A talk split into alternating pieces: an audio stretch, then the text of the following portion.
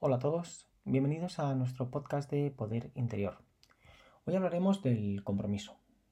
¿Cuántas veces hemos escuchado le ha faltado compromiso? No ha tenido actitud. Pero el caso es que el compromiso es algo individual.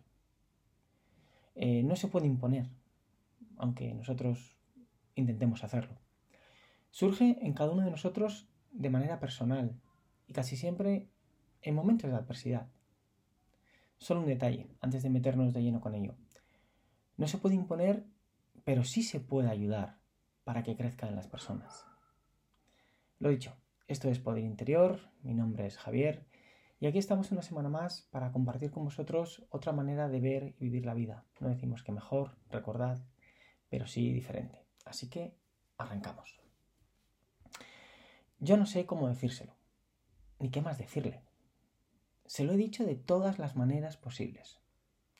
Son las reflexiones que una vez me dijo un padre que requirió mis servicios para contarme cuánto de frustrado se sentía porque veía que su hijo no terminaba de explotar las condiciones que tiene para el deporte que practica y que por lo tanto no estaba aprovechando, a su juicio, las oportunidades que se le presentaban de la manera que debía.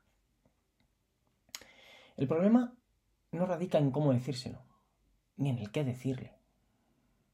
No se trata de imponer, ni de hacer ver, ni de chantajear para que alguien haga algo.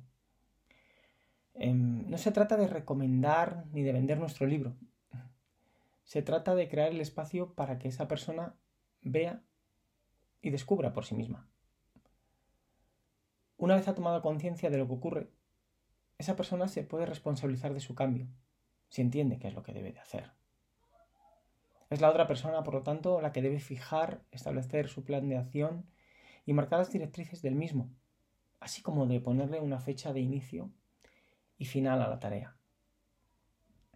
Esa es la única manera que tendremos de ayudar a nuestro interlocutor, ya sea nuestro hijo, alumno, jugador, familiar, compañero de trabajo, empleado. No hay otra manera de ayudarles. Ese será, por lo tanto, el único camino posible para que su aprendizaje sea duradero y éste le transforme en una versión mejorada de sí mismo. Lo demás, los no sé cómo decírselo, ni qué más decirle, pues lo he hecho de todas las maneras posibles, solo serán frases que usaremos para intentar imponer nuestra realidad, nuestra verdad. Es decir, la lectura de nuestro libro. Para nosotros será algo lógico, porque es nuestra interpretación que hacemos de las cosas, de lo que está pasando. Veremos que lo que hay que hacer es tan evidente que incluso nos enojaremos con nuestro interlocutor por no hacerlo, o por no seguir nuestra verdad. Incluso nos diremos, con lo fácil que es, cómo no se da cuenta de ello. No digo que nuestra verdad no pudiera ayudarle, que nuestro libro no pudiera inspirarle, llegado el caso. Pero lo cierto es que nuestra influencia, en este sentido, solo tendría efecto cuando estuviéramos delante de esa persona. Y sería así porque nos vería como una amenaza, no como un alguien que le tendería la mano. En cuanto le diéramos la espalda, los entre comillas efectos terapéuticos de nuestra medida se esfumarían de un plumazo llegando incluso a, poder provocar un mayor rechazo en, nuestro interlocutor, a aceptarlos, ¿no? Un rechazo a aceptar eso. Esa sería la consecuencia más normal, pues la solución alcanzada no sería el libro que nuestro interlocutor ha elegido, sería la solución elegida por nosotros. Es decir, al no ser la que el interesado elegiría, esta nunca le llegaría a su tierra sagrada, es decir, no encontraría cómodo en su verdadero yo. ¿Os acordáis? Y en muy poco tiempo terminaría sacándola de su vida y volvería a su estado inicial.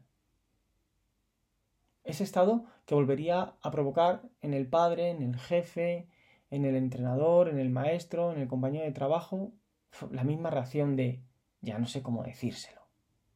No, olvidadlo. Nuestro libro nunca tendrá cabida en su biblioteca. Igual que nuestras gafas no le valen a otra persona. Porque cada uno tenemos una graduación, por decirlo así. ¿Y qué hacemos entonces? Os preguntaréis. Pues os responderemos que, como venimos haciendo, liderar, hay que liderar a su, a su servicio. Es decir, hay que crear el espacio donde esa persona se sienta cómoda para mirar hacia su interior y empezar así a descubrir. Él, ¿no? Él debe empezar así a descubrir. Al crear este mm, escenario adecuado para que empiece a hablar sin ser juzgada, para mostrar sus emociones sin que le hagamos sentirse ridículo, será cuando esa persona empiece a descubrir. Pero para todo eso le tenemos que dar su tiempo y su espacio. Y olvidarnos de ese refrán que dice consejos vendo que para mí no tengo. Las personas somos esclavas del lo quiero ya. Necesitamos palpar ya el resultado de lo que hacemos, la aprobación y la consecución casi en el momento. Casi incluso antes de ponernos en marcha, yo diría. Y esa urgencia se la queremos trasladar a los que nos rodean, sin darnos cuenta de que cada uno pues, tenemos nuestro tiempo, nuestro ritmo, y dejar que, la, dejar que la persona lo marque es empezar a abrirle la puerta para ese descubrimiento. Es un algo así como, sí, estoy llorando, estoy riendo, estoy enfadado. No quiero que apruebes mi emoción, sino que la comprendas y empatices conmigo. De esta manera, me estás echando un cable, como decimos coloquialmente. Me estás permitiendo que empiece a ver la luz dentro del túnel o que pueda hacerlo próximamente cuando llegue el momento. De la otra forma, no haciendo eso. Digamos que los dos nos quedaremos en la cueva. El que escucha porque se sentirá incómodo con lo que está viviendo en ese momento, escuchando a su interlocutor desbordado emocionalmente, ¿no? Y el que habla porque al haberse desnudado, diciendo lo que siente, revelando sus emociones más íntimas, se sentirá eh, juzgado, ridiculizado y vulnerable al ver cómo nosotros reaccionamos. Es decir, no empatizando con él, rechazando que se sumerja en su emoción con frases como deja de llorar, que así no adelantas nada, o creándole otras nuevas al leerles nuestro libro de estilo. Pues si te cuento lo que me ha pasado a mí, porque eso lo hacemos mucho. Mirad, eh, la semana pasada, en la instalación de un club deportivo, escuchaba como un padre le decía lo siguiente a su hijo, más o menos no es literal, pero, pero es así. Eh, le decía lo siguiente cuando el chico estaba planteándose el cambio de equipo. ¿No crees que en el otro club, permitid que, me, que nos diga el nombre, eso sí, ¿vale? Lo tendrás más fácil. Allí el entrenador tiene menos donde elegir. ¿No crees que aquí son muy grandes? Los veo mucho más rápidos que tú. Y la madre, que estaba al lado, apuntillaba. Con lo cerquita que nos queda además el otro sitio. El niño les miraba y se sumaba a la venta de consejos de sus padres con un y encima allí el otro compañero de equipo está peor que yo, porque también está lesionado. Caray. Reconozco que sentí una enorme frustración. El padre sentía que estaba protegiendo a su hijo con sus palabras, que le estaba mostrando cuál era el camino correcto, cuál era la, eh, la lección que debía de tomar, pero lo que estaba haciendo era exactamente todo lo contrario. El padre le estaba leyendo al hijo su libro, es decir, el libro del padre. Se estaba convirtiendo en un gran saboteador para su hijo, que estaba, sin, darse cuenta, interiorizando, guardando en su mochila, con el consiguiente freno, que eso podría causarle en, cualquier momento dado en el futuro todo lo que sus padres le estaban diciendo. Seguro que los padres lo hacían de manera inconsciente, no lo dudo. Pero no solo le estaban metiendo los propios miedos a su hijo, sino que además le estaba generando otros nuevos, sembrándole dudas y poniéndole en desventaja respecto a sus compañeros sin ni siquiera haber entrenado aún con ellos. Estaba cuestionando las habilidades deportivas de su hijo, sus sueños, su capacidad de compromiso, de superación, sus deseos de buscar nuevos retos. Me di la vuelta y me marché. No quise conocer el desenlace de la conversación. Por desgracia, no medimos el daño que nuestras palabras pueden ocasionar en nosotros mismos y en, los que nos escuchan, perdón. Porque desde pequeños crecemos y nos educamos bajo esas pautas. No nos paramos a pensar en los pequeños grandes detalles que tenemos al alcance de nuestra mano para cambiar eso. Fijaos, ¿cómo te has sentido hablando con el entrenador? ¿Cuánto te ha gustado el ambiente? ¿Cómo ves a este equipo? ¿Qué tal son los compañeros? ¿Cuánto te apetece recuperarte para entrenar con ellos?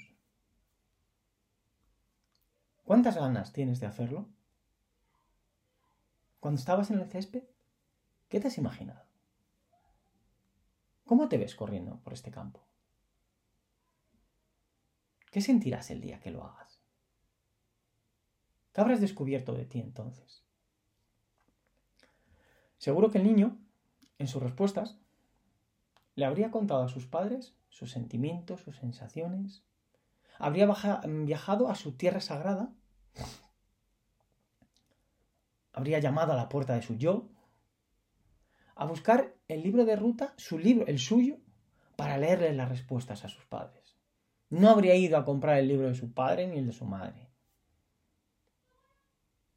Como veis, pequeños grandes detalles en forma en este caso de preguntas que sus padres también podían haberle ofrecido en lugar de intentar venderle el libro de ellos. Si el padre hubiera optado por crear el entorno adecuado, su hijo, con su libro, el suyo propio, en la mano, habría empezado a liberar sus emociones, alegrías, dudas, temores, ilusiones, pero habrían sido las suyas. Habría encontrado así el espacio adecuado para expresarlas y compartirlas y eso le habría permitido trazar el camino que querría seguir. El joven jugador habría empezado a construir así su compromiso, bien volviendo a su club de origen, bien cambiando de colores.